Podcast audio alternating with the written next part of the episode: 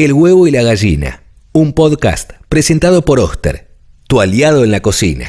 Hola, soy Clemente Cancela. Soy una de las personas que hacemos la plataforma Congo que produjo el podcast que estabas por escuchar. Para poder hacerlo, nosotros nos bancamos con un club que se llama Club Sexy People, que cuesta 120 pesos por mes y en el cual te podés suscribir en congo.fm. Todas las semanas sorteamos un montón de regalos en agradecimiento. Somos un medio independiente.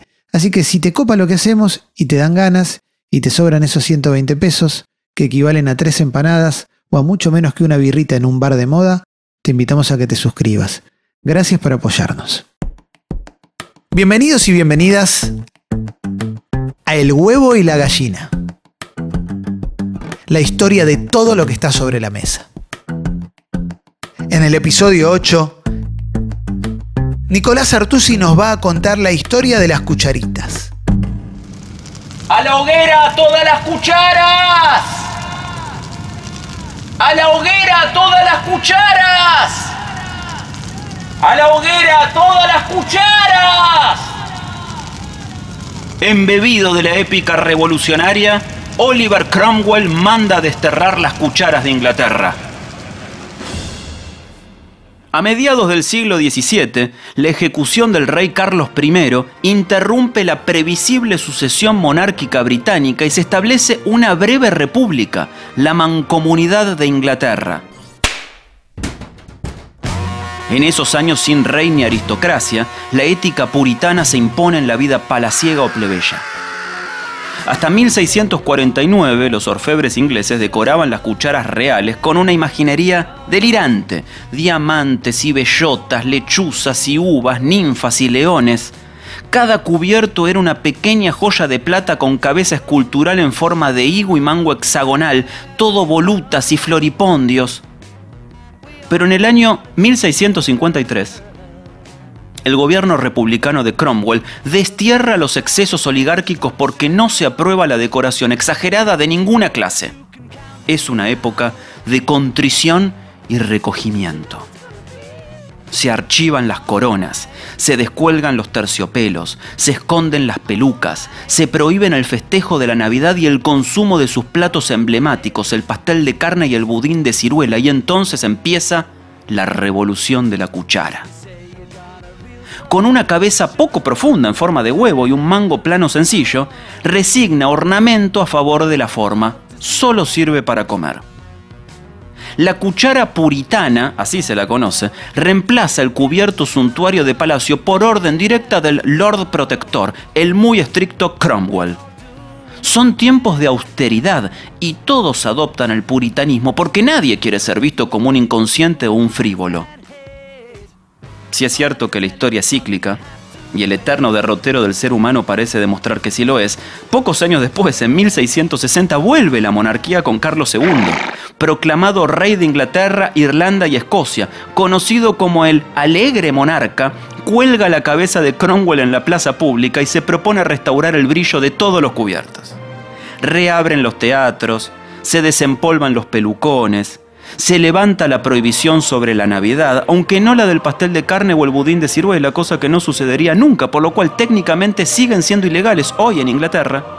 Y el muy barroco Handel compone su exuberante música acuática.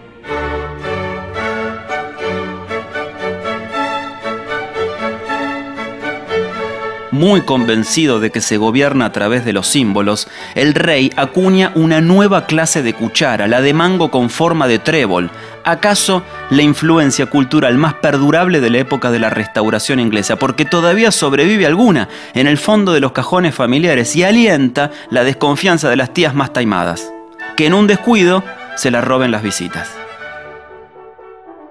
Poco después de que el hombre descubriera sus propios dedos y puliera sus dientes, inventa la cuchara. En el Paleolítico las hacen de madera o de hueso, y en la antigua Mesopotamia o en Egipto, 3.000 años antes de Cristo, ya se decoran con mangos de fantasía. La famosísima primatóloga Jane Goodall, experta en primates, justamente dio al mundo una noticia bomba hace unos años. Los chimpancés arman unas pseudo cucharas con hojas de hierba para sorber su manjar favorito, las termitas.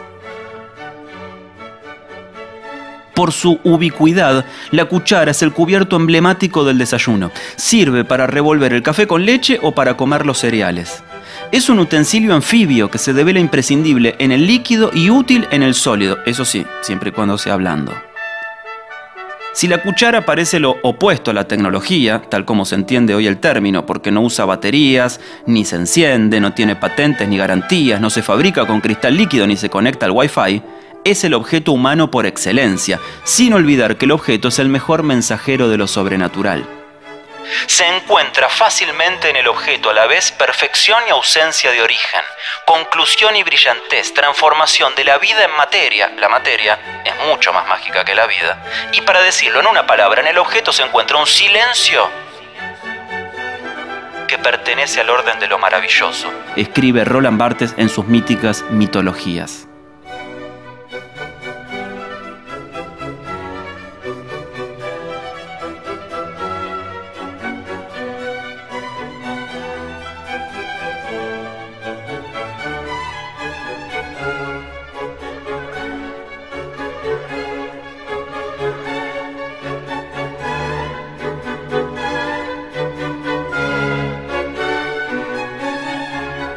Todos esos atributos se aplican a la cuchara, el objeto original del hombre.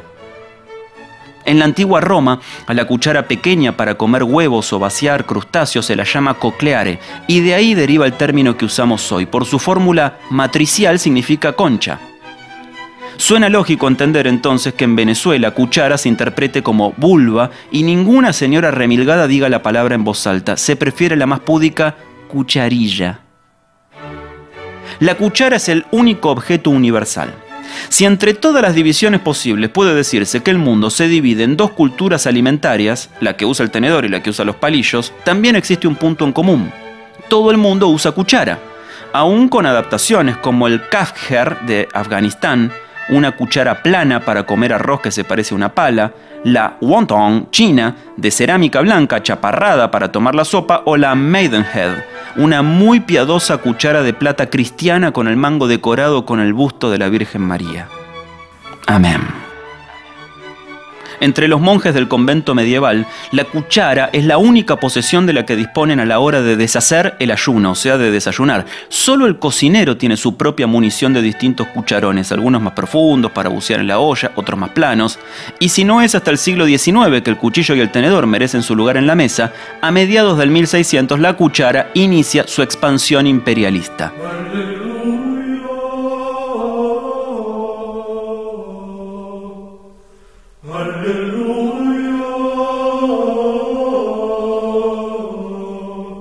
Al sostener una cuchara de trébol listo para sumergirla en un pastel de manzana, podías olvidar que un monarca había sido ejecutado o que durante un tiempo Inglaterra no había tenido rey. Escribe la inglesa Big Wilson en su hermoso libro La importancia del tenedor.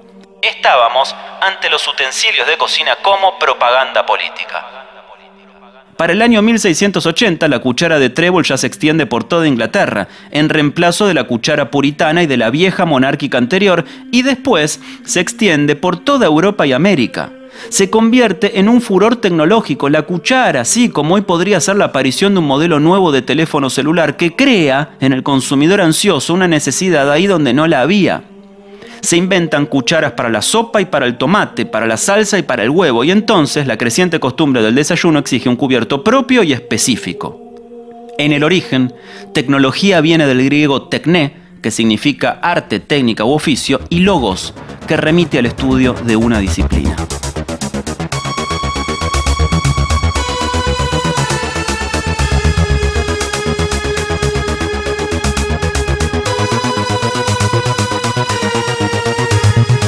Pueda pensarse en robots que sueñan con ovejas eléctricas cuando se diga la palabrita, en realidad la tecnología es antigua como el hombre, en tanto se trate de la creación de herramientas o técnicas que le ayuden a hacer algo que no puede solo.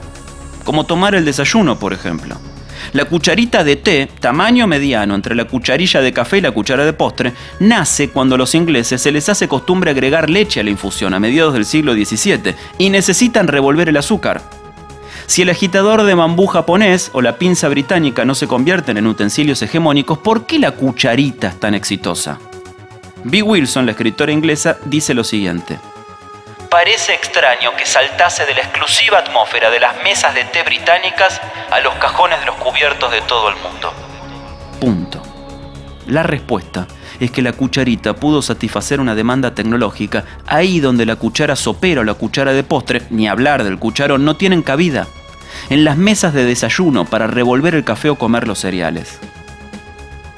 La historiografía de los cubiertos marca una efeméride importante en el año 1741, cuando el inventario del duque francés de Orleans describe 44 cucharillas pequeñas de plata, pero ninguna cucharita de té. En pocos años se vuelve hegemónica aquí, allá y en lo de mi abuela también. Si una promesa tecnológica de la modernidad es el objeto multifunción, como el sofá cama o el teléfono que es brújula, anotador o linterna, la cuchara es el invento perfecto, útil para su propósito, que es llevar alimentos hasta la boca, en múltiples maneras. La cabeza funciona como una especie de taza para beber líquidos, como cuchillo sin filo para cortar algo blandito o como pala para transportar la comida en ausencia del tenedor sin pinches ni filos peligrosos. Como se sabe, lo liso es un atributo permanente de la perfección, porque lo contrario traiciona una operación técnica y profundamente humana de ajuste, escribe Roland Barthes. La túnica de Cristo no tenía costura, así como las aeronaves de la ciencia ficción son de un metal sin junturas. La cuchara tampoco tiene fisuras, relieves ni rebabas. En su perfección, sin marcas ni patentes, es pura sustancia.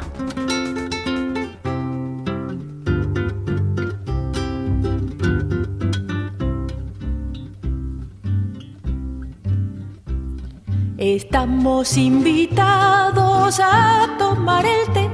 La tetera es de porcelana, pero no se ve. Yo no sé por qué. La leche tiene frío y la abrigaré. Le pondré un sobre todo mío, largo hasta los pies. Yo no sé por qué. Cuidado cuando beban, se les va a caer la nariz dentro de la taza y eso no está bien. Yo no sé por qué. Detrás de una tostada se escondió la miel, la manteca muy enojada la retó en inglés. Yo no sé por qué. Mañana se lo llevan preso a un coronel por pinchar a la mermelada con un alfiler yo no sé por qué. Parece que el azúcar siempre negra fue y de un susto se puso blanca, tal como la ve. Yo no sé por qué. Un plato timorato se casó anteayer a su esposa la cafetera, la trata de usted. Yo no sé por qué.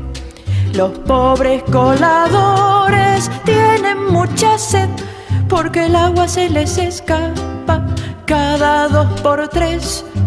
Yo no sé por qué.